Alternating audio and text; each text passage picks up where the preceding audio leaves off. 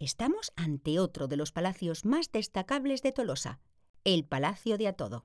De estilo renacentista, data del siglo XVII y fue construido por Fermín de Atodo, capitán de los tercios de Tolosa y embajador de Felipe II en Roma. Aún podemos apreciar su escudo de armas original. El palacio dio aposento a personalidades de la realeza como Felipe III, María Luisa de Borbón, Fernando VII o Carlos IV. Precisamente existe un agujero en la fachada que corresponde al que fuera el buzón real. Ahí se depositaban las cartas para el monarca y a su paso para la recogida pasaban la noche en el palacio. Durante muchos años también fue utilizado como cuartel y ya en 1903 las religiosas de la Inmaculada Concepción instalaron aquí su primer colegio. Su ubicación tampoco es casual, dado que por esta calle transcurría el camino entre Francia y Navarra. De hecho, se cree que la calle Mayor fue la primera calle de Tolosa.